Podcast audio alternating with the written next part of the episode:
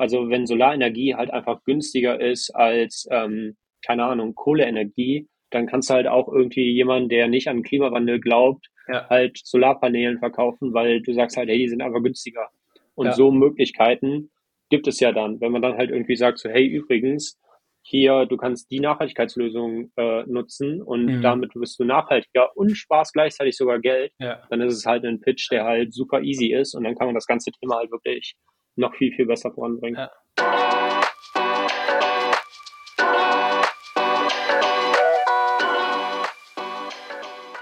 Hallo und herzlich willkommen zu einer neuen Folge des Visual Makers Podcast. Ich bin Adriano und heute spreche ich mit Daniel Lösch. Daniel ist der Gründer von Atlas Zero. Atlas Zero ist eine Plattform, um Nachhaltigkeitslösungen besser, einfacher und schneller zu finden. Das Ganze ist auf verschiedenen No-Code-Tools gebaut worden. Äh, angefangen hat das Ganze aber mit ja, einer anderen Background-Story von Daniel. Seine, seine unternehmerische Karriere fängt ein bisschen vorher an, schon im Nachhaltigkeitsbereich. Ähm, und wie und warum er den Switch zu Atlas Zero gemacht hat und vor allem, wie er Atlas Zero gebaut hat und mit welchem Tech-Stack, ähm, warum er vor allem im Laufe von Atlas Zeros unternehmerischem Dasein dieses Tech-Stack gewechselt hat. Das alles erfahren wir in der heutigen Folge. Und jetzt lernen wir aber erstmal was über das Tool der Woche und das ist Xolo. Tool of the Week. Xolo, wie wir auch von Daniel hören werden, ist vor allem interessant für Solopreneurs, Einzelunternehmer und oder Digital Nomads, denn es bietet Lösungen rund um Compliance, Steuern, Rechnungsstellung und Verwaltungsaufgaben.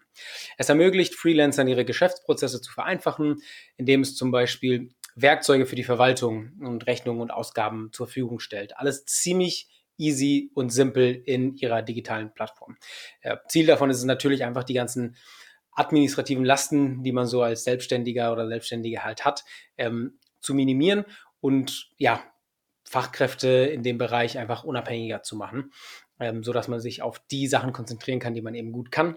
Ähm, wenn man also selbstständiger Unternehmer ist oder Designerin oder sonst was äh, und vor allem aber als Digital Nomad unterwegs ist, dann könnte Xolo sehr, sehr interessant sein. Etwas mehr dazu hören wir dann gleich von Daniel. Hallo Daniel, herzlich willkommen. Schön, dass du dabei bist. Wie geht's dir? Hey Adriano, ja, mir geht's super, ähm, auf jeden Fall. Ähm, ich habe so ein bisschen, ich weiß nicht, ob man das hier sieht, mit der linken Gesichtshälfte noch zu kämpfen, aber ja, es sieht auf jeden Fall schlimmer aus, als es ist. Also ich fühle mich sehr gut. Wie geht's dir? Äh, auch soweit äh, alles, alles bestens, danke. Kann, kann ich klagen, ja, wegen der Ges Gesichtshälfte wünsche ich dir auf jeden Fall äh, eine baldige Genesung. Äh, vielleicht gibt es demnächst eine, eine, eine, neue Folge mit ein paar Updates und dann sollte das alles, alles anders sein. Ja, nee, ich bin da sehr ähm, zuversichtlich, dass das bald klappt. Sehr cool. Äh, genau, vielleicht kannst du dich den Zuhörenden einmal vorstellen, Leute, die vielleicht so ein bisschen irgendwie Manuel äh, Kuhlmann oder Lilith und so auf, auf LinkedIn folgen, äh, haben vielleicht schon was von dir gesehen oder was von dir gehört, genauso wie von Atlas Zero, dein, deiner Company. Aber die Leute, die vielleicht nicht im Pirate Universe irgendwie unterwegs sind, äh, ja, vielleicht kannst du dich denen einmal kurz vorstellen, wer du bist, was du machst äh, und vor allem äh, interessant natürlich auch, wo du gerade sitzt und äh, warum. Genau. Ähm, ja, also ganz kurz zu mir. Ähm, genau, also ich habe Atlas Zero jetzt letztes Jahr gegründet. Das heißt, Atlas Zero ist die Company, die ich derzeit habe und ja, im Endeffekt geht es für mich so ein bisschen darum, ich habe vorher schon aus, in der Pirate-Zeit super viel immer mit Nachhaltigkeit zu tun gehabt und Nachhaltigkeit ist halt so mein Thema, wo ich halt für brenne und da wollte ich dann halt nochmal ein bisschen mehr was zu machen. Wir helfen generell Unternehmen dabei, die richtige Nachhaltigkeitslösung zu finden. Und ähm, ja, die Suche ist halt total komplex. Es gibt sehr viele verschiedene Lösungen. Und um das Ganze einfach einfacher zu machen und Unternehmen die Möglichkeit zu geben, nachhaltiger zu werden und diesen Prozess einfacher zu gestalten, dafür haben wir halt Atlas Zero gegründet. Und genau, was du jetzt auch schon angesprochen hast, mit, dass ich jetzt gerade in Rumänien bin, liegt auch zum Teil daran, dass ich seit mittlerweile zweieinhalb Jahren digitaler Nomade bin. Das heißt, ich habe keinen wirklichen festen Wohnsitz mehr. Ich komme auch aus ähm, Köln, also in Deutschland, was es dann auch einfacher gemacht hat, Pirate kennenzulernen und immer beim Pirate Summit dabei zu sein. Ähm, genau, bin aber jetzt die letzte Zeit viel am Rumreisen und bin jetzt gerade über den Winter in Rumänien und bin in den Karpaten und mache ein bisschen Turnski und ja. Geil, okay, du bist auf dem, auf dem Karpaten unterwegs. Äh, als, als digitaler Nomade, bevor wir dann auf Atlas Zero und die ganzen Business- und No-Code-Themen eingehen. Ich glaube, das wäre auch einfach nochmal so ein bisschen exkursmäßig spannend zu hören, äh, wieso du dich dazu entschieden hast, Digital Nomad zu werden und wie du, wie du das alles machst. Ich weiß, dass du in Estland gemeldet bist. Ähm, mhm. Wie, ja, wie, wie managt man das alles äh, und warum gerade über Estland? Vielleicht kannst du einfach da ein paar Minuten Insights geben. Genau. Also vorher, ich war in der Zeit, wo ich in Deutschland gemeldet war, auch schon selbstständig und habe alles irgendwie selbstständig gemacht. Und ähm, ja, ich hatte häufig äh, Schwierigkeiten oder es war halt einfach nicht so leicht für mich, mit der Bürokratie in Deutschland zurechtzukommen, weil also Deutschland hat super viele Vorteile. Ich bin super privilegiert, in Deutschland äh, aufgewachsen zu sein und ich da die Bildung mitnehmen konnte. Aber wenn es um Bürokratie kommt, ist es wirklich zum Teil sehr anstrengend und dann das, also ich hatte vorher auch schon, ähm, vor Atlasio hatte ich ein anderes Startup und da die bürokratischen Sachen mit dem Notar und mit Steuerberatern und hin und her. Und das hat mir einfach alles immer sehr viel Zeit und Energie geraubt. Und das ist halt Energie, die ich gerne ins Unternehmen gesteckt hätte. Und ähm, genau, dann haben sich Sachen so ein bisschen weiterentwickelt. Und beim Pirate Summit habe ich dann ein paar Leute kennengelernt, die auch äh, digitale Nomaden sind. Und dann haben wir so, sowieso schon mal gute Gesprächsthemen. Und die waren dann halt eben äh, in Estland E-Residence. Ah, und dann habe ich ja. mit denen gesprochen und dann haben die halt so gesagt, so ja, hier für mein Accounting nutze ich jeden Monat fünf Minuten und dann war ich so ein bisschen so, was, wie bitte? Also ich weiß nicht, also im Monat fünf Minuten, das habe ich irgendwie im Januar das Budget schon lange aufgebraucht und bin da irgendwie drüber. Und ähm, genau, dann habe ich mir das so ein bisschen angeguckt und dadurch, dass ich eh nicht mehr wirklich viel Zeit in Deutschland verbracht habe, ähm, war die ganze Sache dann einfach interessanter. Und dann habe ich irgendwann gesagt, so hey, ich bin sowieso schon digitaler Nomade, dann möchte ich das jetzt auch irgendwie weiter ausnutzen und habe mich dann halt entschieden, mich in Deutschland abzumelden, in äh, Estland als E-Resident anzumelden und habe darüber dann auch mein Unternehmen in Estland gegründet. Spannend. Musstest du dafür nach Estland reisen? Nee, ich war tatsächlich noch nie in meinem Leben in Estland.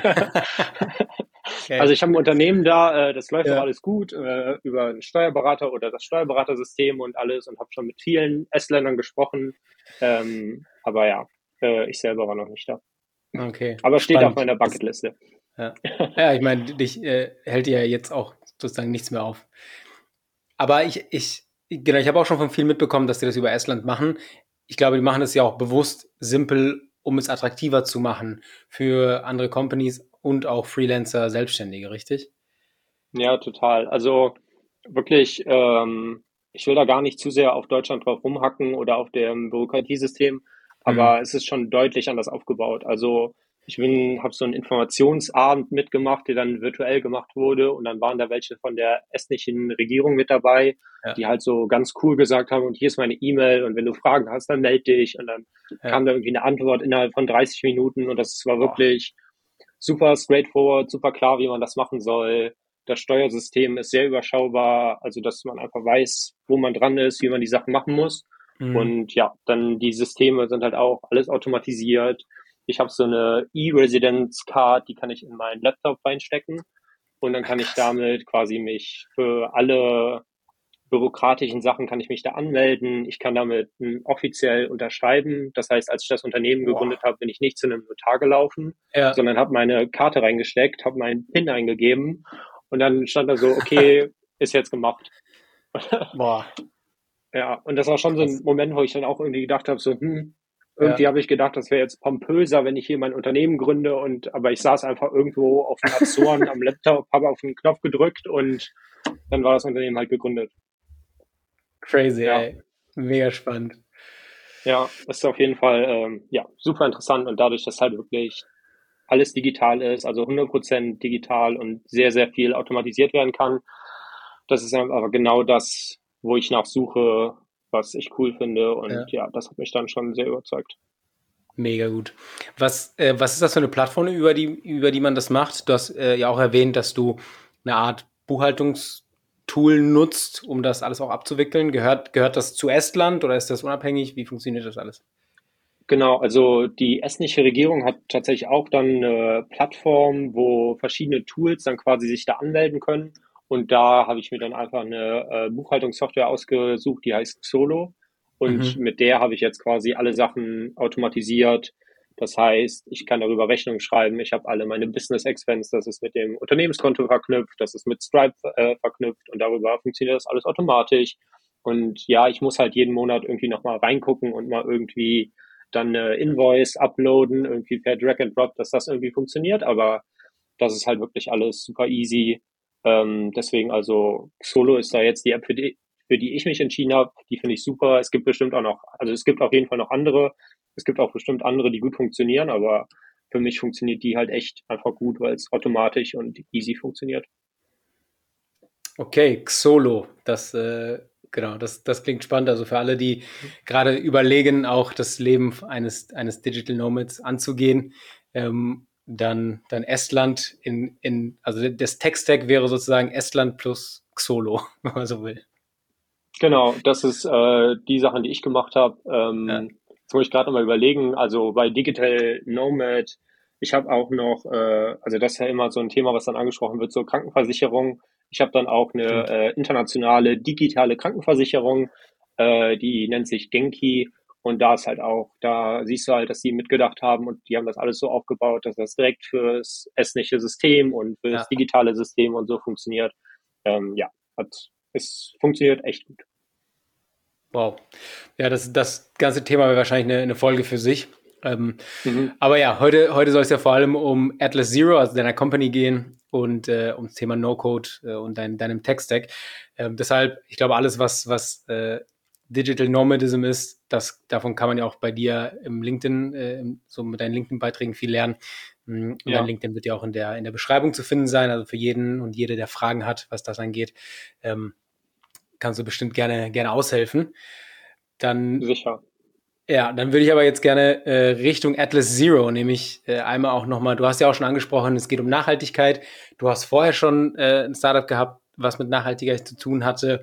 Was, was ist Atlas Zero und äh, wie hat dein Startup vorher, das äh, One Minute for Nature, ähm, mhm. Inwiefern hat das, das eine, eine Rolle gespielt? Äh, ich finde auch generell One Minute for Nature ein ziemlich cooles Konzept gewesen. Vielleicht kannst du es auch nochmal ganz kurz erzählen, was das war, der Idee dahinter.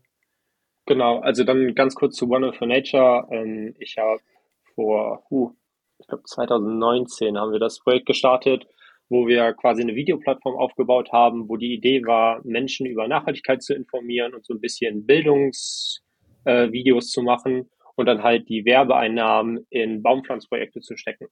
Also relativ einfaches Konzept und ähm, ja, das war halt genau zu der Zeit, wo irgendwie hier äh, Klimademos ganz groß waren mhm. und viel zu dem Thema passiert ist und wir uns auch engagiert haben und wir gedacht haben, so hey, wir machen ja überall mit, wir wollen auf jeden Fall auch politisch was erreichen, aber so ein bisschen wäre es doch schön, wenn man irgendwie auch praktische Lösungen hätte, dass wir irgendwie was machen und dabei gleichzeitig was passiert, also Bäume gepflanzt werden und ja. CO2 äh, eingespart werden kann. Und ja, das war so ein bisschen unsere Lösung und ja, wir sind sehr naiv an das Thema rangegangen. Also wir haben halt irgendwie gesagt, so, okay, unser Ziel ist halt so viele Bäume wie möglich zu pflanzen. Und wir haben in dem gesamten Projekt über 26.000 Bäume finanziert. Also das war auf jeden Fall schon mal, ähm, dass das in die richtige Richtung gegangen ist und dass es cool mhm. war. Ähm, ja, aber es war so ein bisschen, ähm, ja, wir haben halt die Bäume auf jeden Fall ins Zentrum gestellt, was auch unser Ziel war. Und dann ist aber so ein bisschen das finanzielle Konzept drumherum halt, halt nicht so ganz funktioniert, weil wir es halt quasi uns selber halt äh, selbst finanzieren mussten und halt quasi nicht über das Projekt finanzieren konnten. Und dann hat es halt irgendwann nicht mehr so ganz äh, funktioniert. Mhm. Aber es war halt eine super lehrreiche Erfahrung, die ja. mir auch so ein bisschen gezeigt hat, dass ähm, ich will auf jeden Fall was im Bereich Nachhaltigkeit machen. Ja. Aber ich will das mit Nachhaltigkeit machen, was halt mit Business funktioniert. Aha. Weil ich glaube, nur wenn man die beiden Sachen funktioniert, dass man gut äh, damit Geld verdienen kann und gut leben kann und das Ganze ja. aufbauen kann, dass dann die Sachen auch wirklich eine Chance haben, sich so weit zu entwickeln, dass sie wirklich was bewegen können. Ja. Ja, so ein bisschen, ähm, Manuel hat äh, früher auch immer gesagt, doing, doing good and doing well sollte ja nicht sich ja. irgendwie exkludieren. Und äh, ich habe ja auch Impact Entrepreneurship studiert und da war ich am Anfang auch so, was okay, ja, dann machst du halt entweder eine NGO oder ein For-Profit-Business.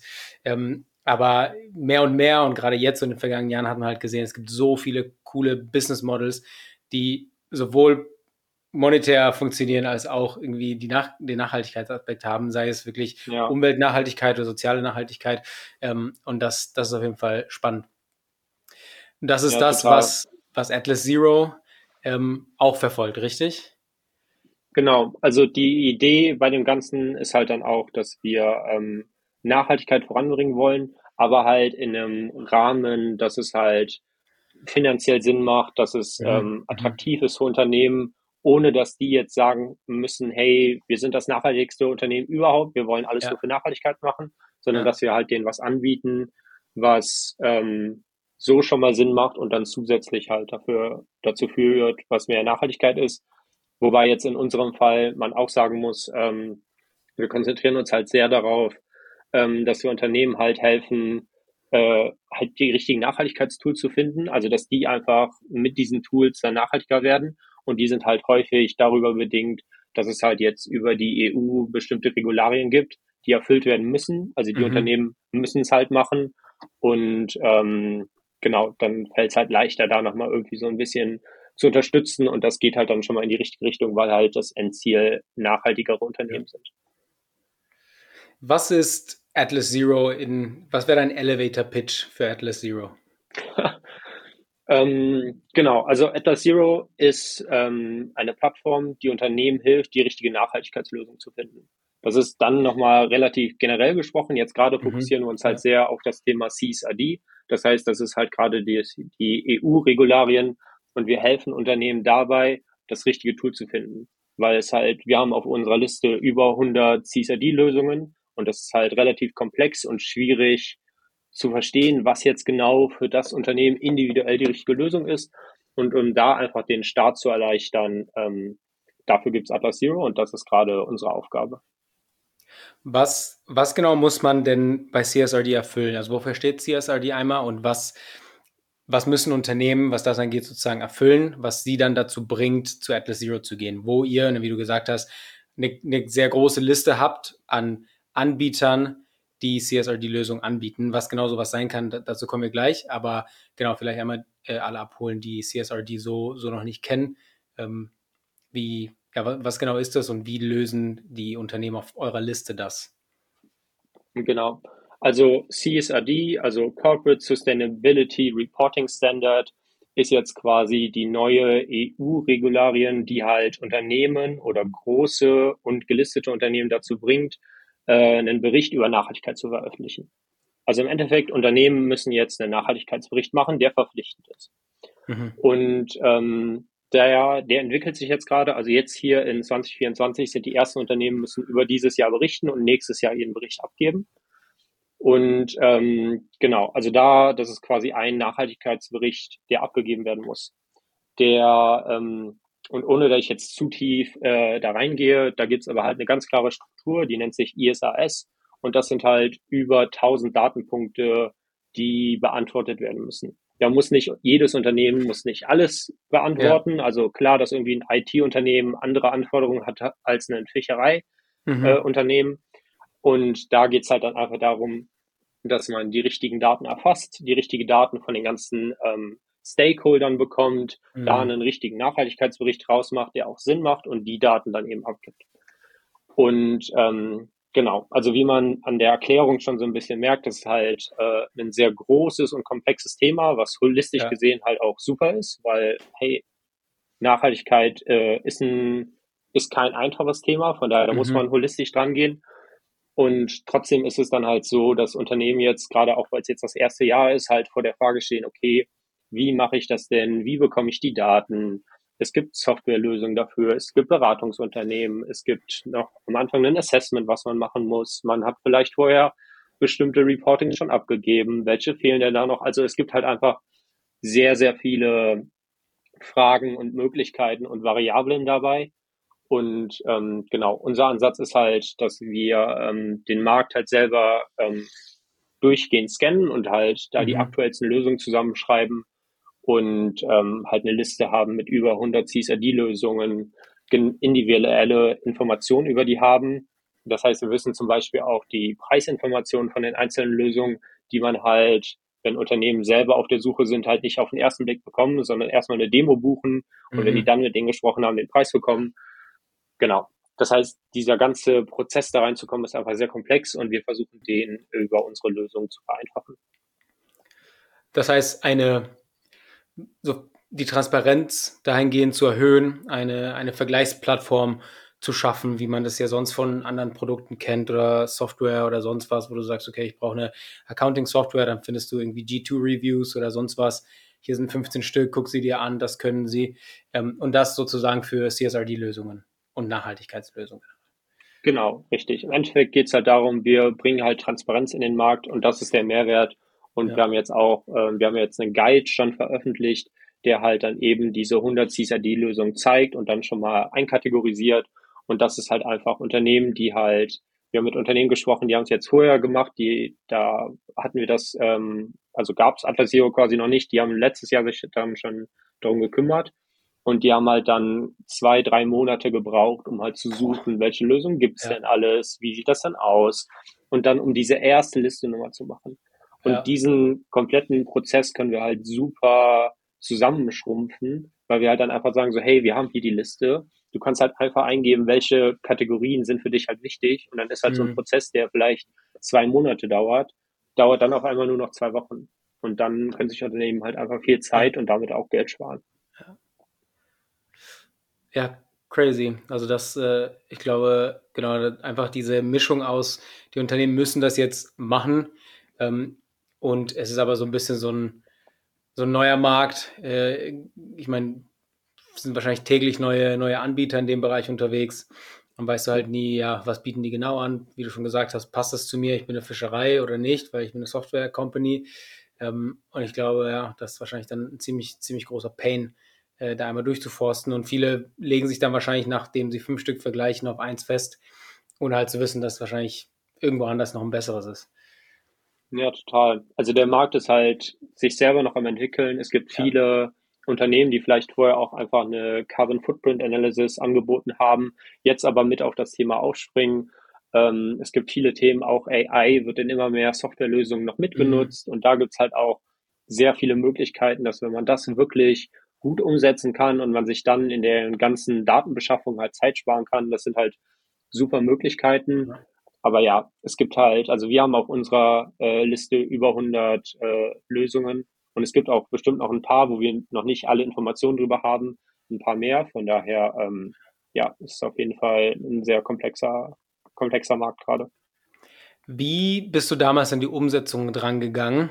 Also, ähm, er hat so zwei, zwei Schichten. Die eine wäre wirklich dieses Technische und die Arbeit mit No-Code, das würde ich gleich kommen wollen. Mhm. Aber vor allem dieses erste, ähm, du hattest die Idee, dachtest, okay, das ist cool, ich glaube, das, das wird gebraucht werden, das wird funktionieren. Jetzt brauche ich diese ganzen Lösungen. Äh, hast du die alle selber gescoutet? Haben die irgendwann mal selber dann dazu beigetragen? Woher kennt ihr die, die Features von den Tools? Woher wisst ihr, wer was anbietet? Ja, ähm, also ich war tatsächlich, als ich bei ähm, Pirate dann noch war, hatte ich dann mal eine Aufgabe, halt irgendwie Nachhaltigkeitslösungen mit zu recherchieren, weil ich ja, ja Ahnung von Nachhaltigkeit habe.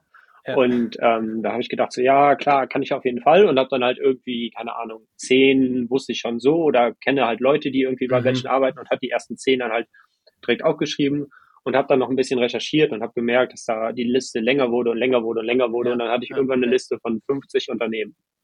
Und dann habe ich mir halt irgendwie gedacht, so, okay, ähm, also ist ja cool, dass ich jetzt 50 gefunden habe, aber ich habe immer noch das Gefühl, ich habe nicht so wirklich einen Überblick und habe dann über LinkedIn einen Post gemacht, wo ich diese 50 Tools getaggt habe und gesagt so, hey, mhm. das sind alle Lösungen, die ich bisher gefunden habe. Kennt ihr noch mehr? Ja. Wie sieht's aus? Ja, und der Post ist halt super abgegangen. Also ich hatte mit dem über 100.000 Impressions, was irgendwie, Alter. ich glaube, ich hatte zu dem Zeitpunkt 2000 Connections oder so. Also das war, ja, krass. Ähm, okay. Genau. Hat mich auch sehr überrascht, wie sehr das abgegangen ist. Und in dem, in den Kommentaren von dem Post habe ich dann halt wirklich nochmal 150 weitere Tools gefunden. Das heißt, ich hatte halt auf einen Schlag dann 200 Lösungen, wo ich gedacht habe, wow. so, okay, ähm, ja, ich bin auf jeden Fall nicht die einzige Person, ja. die sich da schon mal irgendwie Gedanken ja. drüber gemacht hat und so. Und es gibt auf jeden Fall noch mal mehr, als ich dachte. Und äh, genau, dann war ich halt in der Situation, da ich gedacht habe, okay, ich habe jetzt ähm, 200 Lösungen und dann habe ich die erstmal alle irgendwie, ich, da hatte ich am Anfang hatte ich noch eine Excel-Tabelle, habe ich die alle in so eine Excel-Tabelle eingetragen mhm. und wollte halt irgendwie gucken, wie ich das da machen kann. Und ähm, ja, habe dann relativ schnell gemerkt, so hey, äh, wenn ich das selber alles recherchiere und eintrage, dann mache ich nichts anderes mehr, außer einfach nur in diese Liste das eintragen und bin dann relativ schnell dazu umgegangen, dass ich eine ähm, Airtable oder im ersten Schritt hatte ich, glaube ich, sogar noch die Excel-Tabelle, die ich online mhm. zur Verfügung gestellt habe, wo Leute dann äh, Einträge machen konnten, so dass die nochmal ein bisschen wachsen konnte und bin dann relativ schnell übergegangen von Excel auf eine Airtable-Tabelle gegangen und habe dann halt gesagt, okay, hey, das ist jetzt die richtige Datenbank. Und mit Airtable habe ich dann halt einfach die Möglichkeit, ein einfaches Form zu erstellen. Über das Form konnten neue Einträge reingehen. Die kann ich dann sogar nochmal approven, weil ich ja drüber gucken kann, um dann die ja. Qualität und die Richtigkeit äh, sicherzustellen. Und so hat sich das dann relativ schnell entwickelt, dass ich wirklich so, hey, das ist irgendwie eine Idee und die finde ich ganz gut und dann auf einmal so, oh, da ist ja viel, viel mehr und dann habe ich das irgendwie versucht, äh, groß darzustellen und dann hat sich das ähm, dazu entwickelt, dass es halt eine lebendige Airtable, äh, ein lebendiges Airtable-Sheet war und da halt ähm, relativ schnell 300 Lösungen drin standen. Ja. Ja, geil, weil das, das war ja dann ein ziemlich eindeutiges Signal, ne, dass dass da erstens viel mehr ist, als du dachtest. Du hast ja wahrscheinlich schon gedacht, okay, hier habe ich 50, ein paar wird es ja noch geben, aber dass da irgendwie nochmal 150 dazukommen, ähm, damit hast du wahrscheinlich nicht gerechnet, genauso wie generell die Impressions. Ähm, und ich glaube, beides, so auch wenn man so ein bisschen so in so Lean Startup äh, Approaches und so Prototyping und MVPs denkt, ist das ja eigentlich genial, weil du hast dich nicht eingeschlossen und gesagt, boah, ich habe jetzt schon, ich weiß genau, was ich hier bauen muss, äh, bis mit einem fertigen Produkt raus und die Leute so, hä, was ist das? Sondern erstmal so, hier ist eine Excel-Liste, ähm, so, habt ihr Interesse? Und wenn da jetzt irgendwie drei Kommentare wären, dann wüsstest du, es nicht so das Thema. 100.000 Impressions ist ganz klar. Jo, okay, das offensichtlich bewegt sich da was mit der äh, EU-Vorgabe ähm, dann sowieso. Die Leute kennen viel mehr Tools, brauchen viel mehr Tools ähm, und dann, ja, dann der Approach hat, okay, erstmal eine Excel-Liste, jo, funktioniert, jetzt lohnt es sich auch vielleicht mal eine Airtable aufzusetzen mit dem Formular. Ähm, und ich meine, fast forward äh, steht Atlas Zero jetzt, so wie es heute ist, wesentlich, wesentlich ja, komplexer und natürlich viel mehr ähm, sophisticated, sage ich jetzt einfach mal im Denglischen. Mhm. Ähm, ja. Aber ja, okay, spann spannende äh, Geschichte dazu, auf jeden Fall. Wie lange, wie lange hast du gebraucht, um, wann, wann, wann genau war das hier mit dem, mit dem Post? Vielleicht nochmal kurz, um so die Zeitspanne ähm, zu haben. Wann war der Post und wo, wo wir jetzt sind sozusagen? Ähm, also der Post war so September 22. Okay. Ähm, ja. Das heißt, da war das erste Mal so, ich hatte vorher, die ein paar Monate davor, habe ich schon so ein bisschen da dran rumgedacht und wusste ja. das irgendwie so, aber keine Ahnung, kam nicht so richtig voran, hatte meine Recherche ja schon mal gemacht und so und dann war halt wirklich hier, wie du gerade sagst, so Lean Startup Approach, wo ich gedacht ja. habe, so hey, komm, ähm, gehen wir einfach mal, machen wir das mal und dann September, vielleicht war es Oktober, aber irgendwie mhm. so da um den ja, Dreh 22. Ja. Und dann ist halt wirklich so, halt, habe ich total gemerkt, hey, da war super viel Nachfrage und dann war das halt so Ende 22, dass ich dann das aufgebaut habe und gesagt habe, hey, jetzt haben, machen wir da schon mal eine, ähm, eine Tabelle raus und dann zum Jahreswechsel hin zu 23 habe ich mich dann angefangen, mehr in No-Code-Tools einzulesen und gedacht so, hey, okay, wenn er jetzt so viel Nachfrage für ist und meine Tabelle jetzt schon mal sich weiterfüllt und weiter wächst, ja, ja. Äh, dann möchte ich jetzt auch mal verstehen, wie kann ich da nochmal mehr drumherum bauen und das irgendwie weiter ja. aufbauen. Das war, war das auch die Zeit, ich erinnere mich, du hast ja auch damals die Masterclasses bei uns äh, mhm. gemacht, ne, um eben dann wahrscheinlich in dem Zusammenhang, oder? Dass du gesagt hast, genau, so, ja. Also okay. Ähm, das war genau über den Jahreswechsel. Also ich habe ähm, dann 22, ähm, genau, 22, dann war irgendwie Weihnachten und so, und da habe ich mhm. erstmal Weihnachtstage irgendwie genossen. Ja. Und dann habe ich aber, glaube ich, am ersten oder zweiten Weihnachtstag äh, angefangen, schon mal mit der Masterclass, da mich so ja. reinzudenken und so und habe dann halt wirklich über die Zeit zwischen den Jahren, wo dann irgendwie nichts richtig passiert ist und so, habe mir da die ganzen Lektionen reingezogen und habe da dann mit der Bubble Masterclass war das genau ja, okay. und habe mir die ganzen Lektionen reingezogen und habe da gleichzeitig dran angefangen, was drumherum zu bauen mhm. und habe das weiter aufgebaut und hin und her und ähm, dann habe ich auch 23, ich weiß gar nicht, erste oder zweite Januarwoche irgendwann habe ich dann mal die erste Version äh, von meiner ähm, von meiner Bubble-Webseite damals habe ich dann gelauncht. Mhm. Okay. Das, hattest du, hattest du vorher schon, also wo, womit habt ihr zum Beispiel One Minute for Nature damals gebaut? Ja, also One Minute for Nature haben wir damals über ein IT-Unternehmen gebaut, wo ich auch, ähm, also ich weiß gar nicht, wie wir es geschafft haben, dass die so nett waren und uns da so ein Deal gegeben haben, weil wir waren quasi, also wir hatten halt ein bisschen Geld, wir hatten ja auch irgendwie das NRW Gründerstipendium und dadurch hatten wir halt ah, ein nice. bisschen okay. finanzielle Möglichkeiten, ja, ja. aber trotzdem, also das Geld, was wir hatten, dass wir da irgendwie irgendwie ein IT-Deal für bekommen haben und so, war halt super lieb, aber die haben das halt quasi für uns aufgebaut und ich hatte ja. selber gar keine Ahnung und mhm. ja, ähm, also ich bin denen super dankbar. Die haben einen mega guten Job gemacht, für, besonders für das Geld, was sie bekommen haben, einen extrem guten Job. Und trotzdem war es halt da schon so ein bisschen, dass wir halt dann irgendwie gemerkt haben, hey, wir sind so total Lean Startup Approach und wir haben jetzt irgendwie was gelernt und wollen das halt direkt umsetzen und dann machen. Und mhm. ja, das war halt dann nicht so einfach, weil irgendwie dann mit dem IT-Unternehmen hat das halt alles ein bisschen länger gedauert und ja. ähm, da muss von denen halt auch jemand Zeit haben und so. Und deswegen, ja, war ich habe ich da halt so ein bisschen gemerkt, so hey, für die Situation war das, hat das gut gepasst oder also das war halt irgendwie alles in sich so schlüssig, aber ich wusste schon, wenn ich irgendwie das nächste Mal eine Webseite mache, dann möchte ich es anders aufbauen ja. und dann möchte ja. ich da agiler dran sein und irgendwie schneller Sachen umsetzen können. Und dann hast du Visual Makers und No-Code entdeckt und warst blown away von den Möglichkeiten, die es dir anbietet und dachtest, hey, das verändert jetzt mein ganzes Leben. Ja, ich habe halt super Glück gehabt, da ich halt über Pirate ähm, dann halt hier Lilith äh, oder halt zu Lilith einen super Draht hatte und da halt die Sachen mitbekommen ja. habe. Und dann habe ich halt immer wieder gesehen, so hey, das funktioniert und das hat gut geklappt und das funktioniert viel schneller. Und dann war die Idee ja schon die ganze Zeit so ein bisschen da und dann war es halt so ein bisschen so, hey, hier, ich habe hier eine Idee und so und so sieht das aus und so. Mhm. Und ähm, genau, dann halt über die Masterclass halt quasi so dieses, äh, diesen Einstiegswissen dann mal bekommen und ja. dann halt, ja, dann halt gesagt, so, okay, das ist es jetzt. Ich habe zwar null IT-Ahnung und ich habe halt irgendwie, muss die ganzen Wörter irgendwie erstmal nochmal nachlesen, um zu wissen, was ich überhaupt noch gar nicht kann und so. Ja. Aber ähm, ja, also dann halt mit No-Code dann alles, dann alles umgesetzt. Wie sah die erste Version von Atlas Zero damals aus über Bubble? Du hast ja gesagt, die, die Webseite war darüber gebaut. War das dann eine bisschen, also war das dann einfach eine Landingpage mit ein paar Infos oder hattest du da schon wirklich Features gebaut, die sowas wie Bubble wirklich notwendig gemacht haben?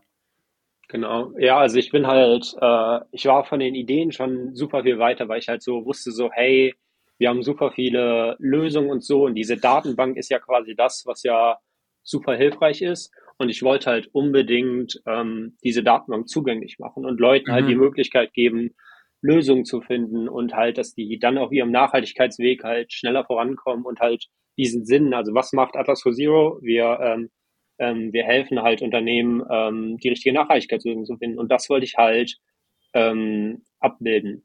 Ja. Und genau, deswegen war die erste Version tatsächlich schon so, dass äh, wir eine oder ich eine Bubble-Version gebaut habe, die dann über ein Filtersystem verschiedene ähm, Kriterien anzeigen konnte und dann die Lösungen von Airtable sich reingezogen hat und auf der Webseite an, äh, anzeigen konnte. Okay. Ähm, ja, also etwas auch, was irgendwie technisch, was ich jetzt nicht einfach mal irgendwie mit WordPress oder so, ja, irgendwie mit zwei ja. Klicken oder so darstellen konnte. Ja. Und auch, auch was, wo ich vorher halt irgendwie mit dem IT-Unternehmen dann halt die hätte fragen müssen und das mhm. halt irgendwie ein größerer Prozess war und so. Aber das war halt tatsächlich dann, ich habe halt die zwei Wochen lang diese Masterclass gemacht und dann konnte ich das umsetzen. Und also es hat auf jeden Fall funktioniert. So, ja. wenn wir uns jetzt die Version nochmal angucken, so, also designmäßig, ich habe keine Designkenntnisse und also die kann man bestimmt an 100 Ecken hätte man die schöner machen können, ja. aber es hat halt und funktioniert. Bubble, Bubble macht es ja auch nicht unbedingt einfacher, sch schön zu designen, wenn man jetzt kein Tem Template nutzt. Jeder, der Bubble kennt, äh, wird wissen, was ich meine. Ähm, ja. Aber ja, wie du sagst, es, es hat funktioniert. Und äh, wahrscheinlich, also die Airtable war irgendwann mal so groß, dass du dachtest, so, hey, den Link einfach zu teilen ist einfach unpraktisch. Man kann nicht filtern oder. Ja, also es war so ein bisschen. Also ich wollte, ich will die Daten halt auch irgendwie zugänglich machen. Ich will halt ja. Unternehmen wirklich helfen, dass die dann da halt irgendwie dann zukommen. Und dann mit der Datenbank war halt irgendwie so relativ groß und unübersichtlich ja. und dann kann man da halt irgendwie wonach suchen. Aber dann ist halt auch die Frage, je nachdem, wenn ich halt irgendwie so Excel-Tabellen habe, wie viel Zugang gebe ich denen dann und wenn die ja. Sachen dann direkt wieder verändert werden können. Ich muss ja, ja auch sicherstellen, dass die Daten richtig sind und dass man da irgendwie das nur, das hat halt irgendwie so, am Anfang war das schön, um zu zeigen, so, hey, ja. hier ist eine Datenbank, da ist viel drin, helft uns, mhm. das mal irgendwie größer werden zu lassen. Aber ähm, ja, da hat es halt einfach so ein bisschen was gebraucht, dass man da irgendwie dann nochmal was drumherum bauen kann. Und mein Ziel war es damals ja dann auch schon zu sagen, so, hey, lass uns was aufbauen, wo wir dann halt auch Produkte drumherum aufbauen können, mhm. so dass wir das Ganze halt irgendwie in einem Rahmen machen, dass man damit auch Geld verdienen kann, damit man das ganze Projekt halt weiterführen kann. Und dass das nicht wieder ein Projekt wird, wo ich halt versuche, die Welt zu retten und halt aber keinen Cent mit verdiene und ja. dann halt einem nach zwei Jahren die Luft ausgeht, weil es halt mhm. irgendwann nicht mehr funktioniert. Ja. Good point. Also das war so ein bisschen dieses, ist ja auch wieder der Lean Approach und, und irgendwie das cooler No-Code-Tools. Du hattest die Excel, dann hast du die Airtable, hast gesehen, hey, da ist auch jetzt irgendwie Traffic, die Leute sind interessiert, das Formular wird benutzt. Aber in dem Moment, wo du gesagt hast, ich möchte das jetzt wirklich ernsthaft angehen, dann, dann muss man ja über so eine kleine Community-Liste sozusagen hinüberwachsen. Ne? Zu sagen, okay, hey, ja, ich habe hier einfach so eine, so nebenbei so eine Sammlung gemacht von ein paar, wir hatten auch mal eine Airtable mit ein paar No-Code-Tools. Das ist natürlich cool, mhm. so ganz nett, ne? Hier ist ein Link. Aber äh, erstens haben einer bestimmten Größe natürlich dann irgendwie nicht mehr brauchbar. Ähm, und zweitens genau das, wenn du das dann wirklich irgendwie ernsthaft angehen willst und die Leute sollen sehen, hey, das wird jetzt hier ein, ein Produkt, äh, und nicht einfach nur eine nette Community-Sammlung von, von Leuten, die da was zu beitragen, dann ja, muss man halt über, über so, eine, so, so eine Liste einfach äh, hinüberwachsen. Und das, das war dann bei, bei dir mit Bubble. Ja, ähm, genau. Also es war halt einfach so ein bisschen dieses Weiterentwickeln, dass wir gesagt haben, so okay, hey, also die Grundidee steht und das mit der ähm, Datenbank ist halt auch irgendwie die Basis dafür. Aber wir wollen halt jetzt irgendwie dahin kommen, dass wir halt ein Problem lösen, Unternehmen ja. einen Mehrwert geben und dass wir halt da wirklich, dass wir das halt einfacher machen und Unternehmen, also ja, wenn die sonst selber die ganze Research machen und so, dann könnte so eine ein Table auch mal hilfreich sein. Ja. Aber ähm, im Endeffekt wollten wir halt wirklich gucken, dass wir das wohin entwickeln, dass wir halt direkt sagen, so, hey, hier ist, wenn, wenn du das Problem hast, hier ist die Lösung und das bringt halt einen Wert. Und ich glaube, wenn man den Punkt halt erreicht, dann wächst man halt auch über so eine Community dann halt ja. äh, darüber hinaus. Ja. Und du bist aber irgendwann mal weg von Bubble, richtig? Hm. Ähm, genau, also ich habe dann, ähm, ich glaube, ein halbes Jahr lang habe ich die Bubble-Webseite das damit gemacht. Und mhm. also grundsätzlich habe ich mich ja dafür entschieden, Bubble zu nutzen, weil ich halt die Möglichkeit hatte, meine Datenbank damit einzubinden. Ich konnte halt die quasi so eine Web-App darüber bauen und das war halt genau das, was ich gesucht habe und konnte ja. das halt einstellen. Und ähm, genau, dann waren halt so ein bisschen die Design-Aspekte, die mich dann so ein bisschen, ähm, wo ich es halt selber einfach nicht hinbekommen habe oder nicht es hinbekommen habe, das so schön zu machen, wie ich das eigentlich machen wollte. Mhm. Und ähm, genau, habe dann halt auch ähm, ich habe halt für die alle Lösungen, die ich habe, die sind ja zugänglich über meine Seite, habe ich halt eine individuelle Seite nochmal. Und die wollte ich dann halt auch gut zugänglich machen ja. äh, können und ähm, wollte das ganze, diese, das ganze Konstrukt, was ich halt habe, auch für SEO optimieren. Mhm. Und dann habe ich so ein bisschen gemerkt, so hey, ich stoße mit Bubble so ein bisschen, vielleicht sind es auch meine Limitierung gewesen, aber da war ja. irgendwie so SEO-Optimierung Design, das waren so Sachen, die konnte ich nicht so nicht so mhm. hundertprozentig umsetzen und da war ich dann so ein bisschen unzufrieden und wusste nicht so genau, wie ich das machen kann und so. Und ähm, ja, dadurch, dass über Pirate dann halt der Draht zu Visual Makers halt super kurz ist, ähm, habe ich da halt dann noch mal so ein bisschen nachgehakt und hin und her und so und habe dann festgestellt, dass ich im Endeffekt der Grund, warum ich Bubble halt machen wollte, war halt diese einfache Einbindung von der Datenbank mhm. habe ich halt rausgefunden, dass ich die Datenbank, die ich in Airtable habe, über Make auch in Webflow gut einbinden kann. Ja. Das heißt, ich habe quasi dann ein Tool nochmal mehr, wo ich bei ich Make jetzt eh für super viele Automatisierungen nutze ja. und kann dann aber halt eben meine Datenbank über Make an Webflow anbinden und habe halt dann diesen diese Connection zur Datenbank, die mir halt eben so wichtig war. Mhm. Und ähm, genau, habe dann am Anfang ähm, Webflow und Bubble genutzt. Das heißt, beide nebeneinander, weil ich so ein ja. paar Bubble-Funktionen noch halten wollte. Und genau, bin jetzt an dem Punkt, dass ich quasi alle Sachen ähm, über diese Kombination mit Make und Webflow abbilden kann mhm. und genau, bin deswegen jetzt quasi wieder von Bubble weggegangen. Ja, okay, mega spannend, weil meistens geht mir sozusagen von sehr einfachen Tools irgendwann mal so, okay, jetzt brauche ich mehr PS und gehe auf Bubble. Ähm, und Webflow absolut kein einfaches Tool halt, ne? Also es ist ja mhm. auch mit, mit Erweiterungen und so auch zu einer kompletten Web-App äh, erweiterbar. Aber äh, ja, der SEO-Punkt äh, super spannend. Hast du das dann so gelöst, dass du für jede Lösung, du meinst ja diese Unterseiten, sind es diese CMS-Pages mhm. sozusagen? Okay, genau, das, ich habe eine CMS-Kategorie und da ja. sind dann alle Lösungen. Ja. ja. Und das war, das war mit Bubble so, also ich, ich weiß, dass es so einfach erstmal nicht von, von Haus aus sozusagen angeboten wird, ne? wie bei Webflow, mhm. hast du ja genau diese CMS-Kategorie und dann kannst du eine Seite bauen, für die, die es nicht kennen.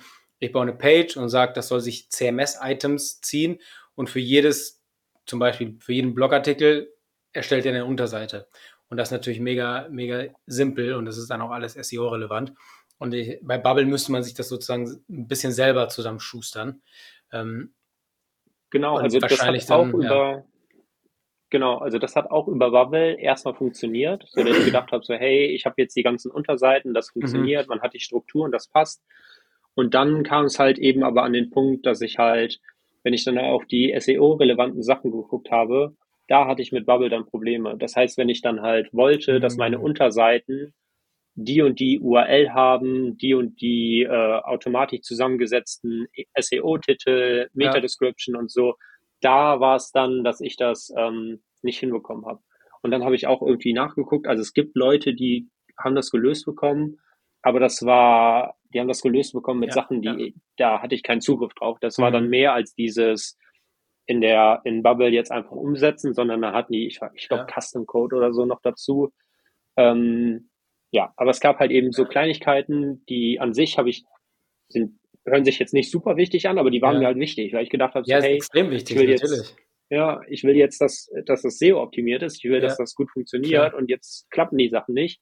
Und äh, mit Webflow, mit diesem CMS-System funktioniert das halt ganz ja. gut. Ja, ja das, das äh, echt ganz geil, weil das zeigt ja einfach auch nur nochmal so die, die Möglichkeiten, die NoCode dir bietet, auch so schnell diesen Switch machen zu können. So, ne? Das ist jetzt nicht in 30 Minuten gemacht. Man muss immer noch von Webflow sozusagen, äh, von Bubble auf Webflow übersetzen. Aber wenn man jetzt, weiß ich nicht, mehrere tausend Euro in eine, in eine App gesteckt hätte, und dann will man genau diese Funktion und dann sagt irgendwie deine Webdev-Agentur oder dein Developer so, oh, ja, kann ich, kann ich dir bauen, dauert noch mal eineinhalb Monate. Dann ist es halt so, boah, dann hast du so ein bisschen, meistens reden die Leute ja bei No-Code von einem Login, ne, dass du sozusagen an dem Anbieter mhm. gebunden bist. Aber das hast du ja oft dann auch mit Code, wenn du bei einer Dev-Agentur bist. Oder dann eben, wenn du halt nicht mehr abspringen willst, weil deine komplette Website ist jetzt gecodet und dann sagt der Developer so, ah ja, dieses Feature müssen wir nochmal bauen, dauert ein paar Wochen. Und in deinem Fall jetzt war das halt echt einfach so, ja gut, ich baue das jetzt irgendwie in ein paar Tagen um und äh, Bubble hat ausgedient. Jetzt gehe ich auf Webflow und wer weiß, vielleicht irgendwann mal nochmal was anderes. Aber ähm, das ist halt, ja, das ist halt mega, mega spannend und dass man da sozusagen als Non-Developer da irgendwie mit diesen wechselnden Anforderungen von, von deinem Business in dem Fall dann halt echt einfach von einem Tool zum nächsten springen kannst. Ähm, ja, mega gut. Also bei dem Wechsel, es hat mir auch auf jeden Fall geholfen, dass ich die Datenbank in Airtable hatte und halt ja. nicht irgendwie die Bubble-Datenbank. Also das hätte man bestimmt auch noch hinbekommen. Ähm, aber ja, also generell diese Sachen, dass ich die Flexibilität habe zu wechseln und das auch von den Kosten, dass das überschaubar ist. Ja. Also im Endeffekt, ich nutze halt meine Zeit, ist halt die größte Ressource, die ich halt da irgendwie für Sachen ja. nutze. Aber ansonsten, ich habe halt die Subscriptions für die einzelnen Tools, die ich habe. Ja. Und ähm, genau, habe halt keine großen Kosten, wenn ich irgendwie was umsetze oder so, sondern ich setze mich da einfach dran, teste das aus, probiere ja. das aus und dann, bang, funktioniert das mal. Also meistens funktioniert es nicht direkt, sondern ich komme irgendwie dann doch nochmal irgendwie mit einer Frage zu Visual Makers und dann funktioniert es. Aber an sich funktionieren die Sachen halt schon, wenn man sich damit aus, äh, auseinandersetzt. Und ja. die Foren sind ja auch voll mit irgendwie Problemen. Also ich hatte, ja, bin ja nicht der Erste, der so ein Problem hat, sondern irgendwer hat das Problem dann schon mal vorher mhm. und hat es auch gelöst bekommen. Also ja. äh, ja, da bin ich eigentlich mittlerweile immer sehr zuversichtlich, dass so Sachen, selbst wenn die im ersten Moment nicht klappen, ja. so eigentlich findet man da ja. immer irgendwie easy eine Lösung. Voll, voll gut. Und äh, dafür gibt es ja, wie du schon sagst, einmal das Internet und natürlich auch Slack-Communities wie bei uns von Visual Makers oder natürlich ja. das Visual Makers-Team selbst. Äh, wir sind ja auch immer happy, irgendwie, irgendwie zu helfen, wenn, wenn man auf so Bugs stößt. Ähm, das heißt, dein, dein Tech-Stack ist jetzt gerade alles, was die Website angeht, läuft auf Webflow. Deine Datenbank ist weiterhin Airtable und du mhm. verbindest die beiden über Make. Genau, richtig. Okay, wie, weil du hast ja, du hast ja vom ähm, CSRD Solution Finder gesprochen, ne? Das ist das, was, mhm. was jetzt ähm, gelauncht wurde. Aber es gibt auch die Datenbank. Also wie, wie funktionieren die jeweils? Und äh, genau, wenn ich jetzt zum Beispiel nach einer Lösung suchen täte und steht auf Atlas Zero, gehe auf die Webseite, ähm, ja, wie, wie finde ich sozusagen zu meiner idealen Lösung und wie funktionieren genau. die jeweils? Also wir haben generell halt verschiedene Ebenen. Das eine, weil ich halt die ganze Zeit schon irgendwie sage, hier mit der Datenbank, wir haben halt ja. alle Lösungen offen zugänglich auf der Webseite. Mhm. Das heißt, da ist einfach hier eine also Unterseite All Solutions. Da kann man alle Lösungen finden, da kann man nach einer speziellen Lösung suchen und ähm, genau, darüber kann man halt dann quasi kostenlos direkt irgendwie was finden. Wir wollen halt irgendwie den Markt ja auch voranbringen und deswegen, das ist quasi so der kostenlose Teil, den wir einfach zur Verfügung stellen. Ja. Und dann haben wir halt jetzt über die letzten Monate uns mehr auf dieses CSRD-Thema fokussiert, wie ich vorhin äh, schon mal erwähnt habe. Und da ist halt jetzt der CSRD Solution Finder quasi das letzte Produkt, was wir äh, gelauncht haben, was quasi ähm, ein digitales Dokument ist, was Unternehmen halt Schritt für Schritt erklärt, so hey, so beginnt ihr eure Suche, darauf solltet ihr achten, das und das sind entscheidende Sachen. Mhm. Und in diesem digitalen Produkt ist dann auch ein Zugriff auf einen Teil von der Datenbank. Ähm, genau, das heißt, da ist halt auch wieder, wir haben halt einmal die Airtable, die halt hier Single Source of Truth ist, wo halt alle ja. Sachen drin sind und haben darüber dann einfach, okay, hey, diesen View geben wir über Webflow bei der Seite an, diesen View zeigen wir in dem ähm, in dem digitalen Produkt, was wir haben und verbinden die Sachen dann halt ähm, auch einfach dann automatisch, so dass quasi immer der relevante Teil von der Datenbank dann eben zugänglich ist. Ja.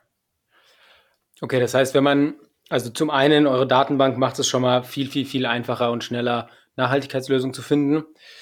Und wenn man aber dann nochmal speziell CSRD-mäßig sich aufstellen will und zu wissen, worauf muss ich achten, welche Lösung gibt es, dann gibt es sozusagen on top von der Datenbank, die einfach verfügbar ist, aber da müsste man sich sozusagen selber die Arbeit machen, äh, alles durchzugehen und zu suchen. Und die, C die CSRD, der Solution Finder, ist nochmal spezialisiert auf CSRD und macht es sozusagen noch einfacher, dieser Ausschnitt ähm, zu dem Thema, hier ist ein Guide sozusagen dazu.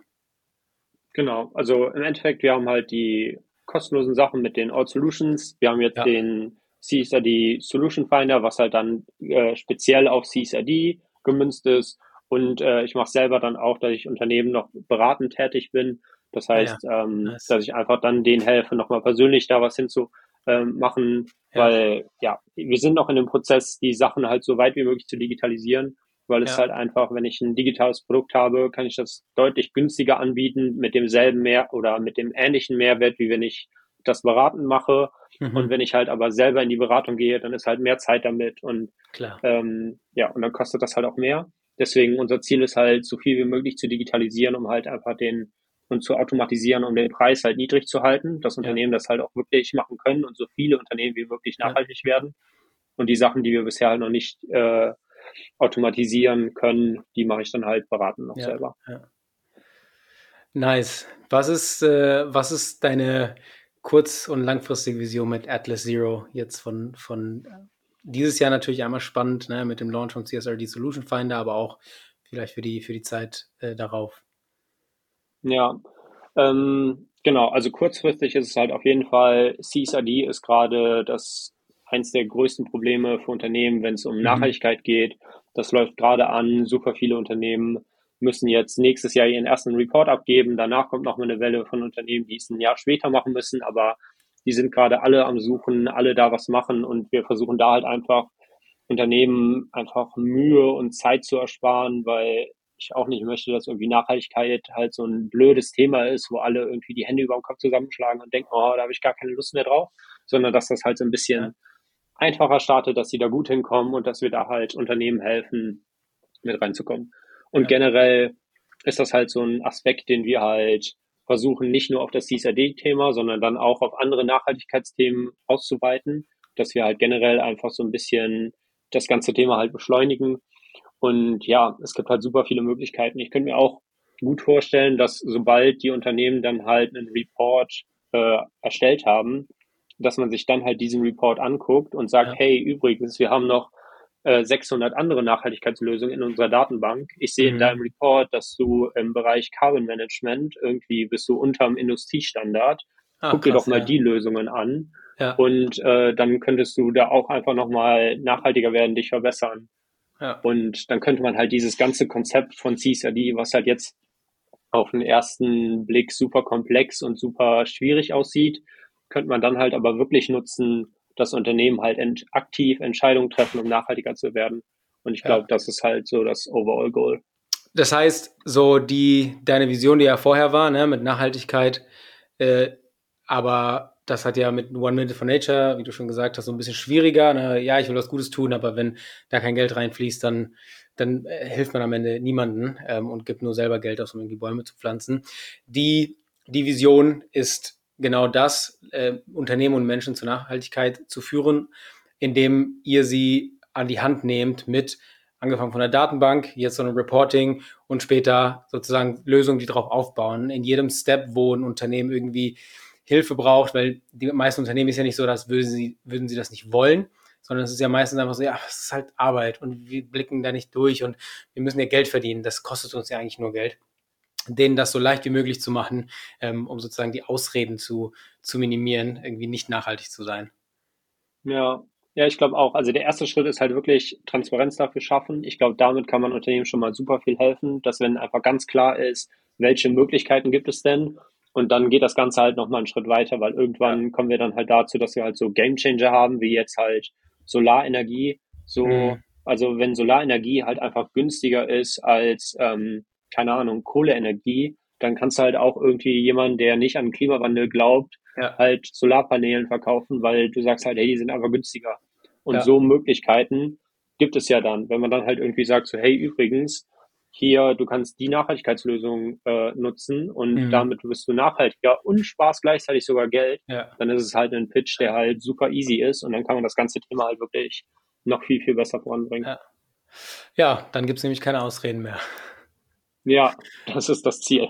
Ja, sehr gut. Dann müssen wir einfach nur äh, weiterhin Atlas Zero und alle Nachhaltigkeitslösungen, die damit zusammenhängen, weiter pushen und bekannter machen. Und äh, ich glaube, das ist auf jeden Fall auf einem, auf einem guten Weg dahin. Was würdest du abschließend äh, Leuten, die jetzt auch mit solchen vielleicht Ideen herumspielen, so hey, mh, hm, das könnte was ganz Cooles sein äh, und jetzt haben die irgendwie No-Code entdeckt und den Podcast und hören es zu und denken sich so, ah ja, ich muss jetzt irgendwie mal damit anfangen, die Idee ist da, aber ich weiß nicht wie und wann und wo. Was ist so dein, dein Main Take aus deiner bisherigen Erfahrung mit äh, sozusagen Solopreneurship und No-Code? Ja, ähm, also ich bin ein super Fan von Build in Public und das muss jetzt gar nicht irgendwie sein, dass Leute dann irgendwie, keine Ahnung, Influencer werden müssen und irgendwie ja, alles irgendwie ja. da machen müssen. Aber generell leicht, also wirklich Probleme runterbrechen, einen, äh, einen Schritt umsetzen, also mhm. wirklich einfach mal machen. Und also meine erste Bubble-Webseite, wirklich, also wenn wir uns die jetzt angucken, da, also die war grauenhaft. Also die hat ja. funktioniert technisch, aber die war grauenhaft. Ja. Und trotzdem, ähm, das hat zwar, da hätte ich nie im Leben mit Geld verdienen können, aber ja. die konnte ich halt Leuten zeigen. Die Leute haben gesehen, hey, das ist der Sinn, der dahinter ist und der ist gut. Und dann kann man ein bisschen Feedback bekommen, kann man da was draus lernen, kann man da Sachen umsetzen und dann baut man die Sachen auf. Und das ist halt wirklich das, wo ich jetzt halt ähm, mittlerweile, keine Ahnung, ist die Website halt schon ein bisschen weiterentwickelt. Man hat ja. nicht nur die Hauptfunktion, sondern hat noch mal was daneben beigebaut und dann hat man, oh, es wäre doch jetzt cool, wenn wir das noch machen könnten. Und ja. dann hat man halt irgendwie so ein bisschen dann einfach ein Anmeldeformular und hat, schiebt dann die E-Mail-Adressen über Make automatisch weiter, hat eine Warteliste, baut die Sachen auf und kann dann halt einfach über automatisieren und weitere Stücke da so Stück für Stück sich Sachen weiter dran bauen und so. Und dann wird das halt irgendwann wird dann halt ein Schuh draus und dann ist halt wirklich was, was halt irgendwie funktioniert. Und ja, dafür muss man aber dann halt auch einfach irgendwie den Mut haben, mal eine schlechte Webseite zu launchen und einfach zu sagen so, hey, die Idee dahinter ist gut, wer hat irgendwie Ideen, wie man das weitermachen kann? Oder was haltet ihr davon? Und so weiter. Und ähm, für mich hat das super über LinkedIn funktioniert, aber ich bin mir sicher, da gibt es auch andere Wege, wie man da noch was machen kann. Und ja, ich glaube, man muss halt wirklich einfach nur so, weil das, das ganze Thema sieht halt komplex aus am Anfang, aber keine Ahnung, so Bubble sieht auch komplex, also für mich sah es komplex aus, weil ich keine Ahnung, ich habe wirklich keine Ahnung von IT und nichts und gar nichts. Und dann aber, dann macht man halt einmal die Masterclass, das dauert zwei Wochen und dann mhm. konnte ich halt die erste Version umsetzen und dann ist halt so, zwei Wochen ist halt überschaubar. Wenn man sich das ja. halt einmal vornimmt, in einem Monat mal die erste Version zu launchen, ist halt machbar. Und sowas ist halt einfach, wenn ich jetzt irgendwie Projekte habe oder so, dann ist halt, keine Ahnung, einfach mal machen, gucken, wie es läuft und dann, ja, ja Lean Startup Approach, einfach mal Build, Measure, Learn und dann weiter. Ja. ja, mal erste Version aufsetzen, sich Feedback holen und dann einfach immer wieder drauf, drauf aufbauen. Ja. Sehr cool. Das ist doch, das ist doch ein schönes, ein schönes Ende, etwas Gutes zum Mitnehmen am Ende noch. Ähm, genau, für alle, die in dem äh, bei dem Thema interessiert sind, äh, Link zu Atlas Zero äh, ist natürlich in der in der Podcast-Beschreibung. Ähm, LinkedIn von Daniel auch. Äh, und ansonsten, genau, der CSRD Solution Finder ist seit kurzem draußen. Das heißt, wenn ihr äh, ein Unternehmen habt oder in einem Unternehmen seid, und ihr wisst, dass ihr diese CSRD-Lösung jetzt auch gerade dringend braucht und einfach den, den Wald vor lauter Bäumen nicht seht, äh, dann auf jeden Fall zum, zum Solution Finder. Ähm, und genau, ansonsten wahrscheinlich mit, mit Fragen und sonstigen, sonstigen Punkten gerne, gerne äh, äh, bei Daniel in, in LinkedIn DMs sliden, sage ich mal. Ja, immer super gerne. Bei allen Sachen irgendwie Frage direkt bei der Kontaktanfrage mit reinschreiben und dann ja. antworte ich da eigentlich immer drauf. Sehr cool. Vielen Dank, dass du da warst, Daniel. Ich bin gespannt, wo die Reise von Atlas Zero hingeht ähm, und äh, ziemlich sicher einfach Richtung bessere, bessere Welt und äh, Nachhaltigkeit einfacher machen für Unternehmen. Ähm, ja, danke, dass du dabei warst und äh, hoffentlich bis bald. Ja, vielen, vielen Dank für deine Zeit.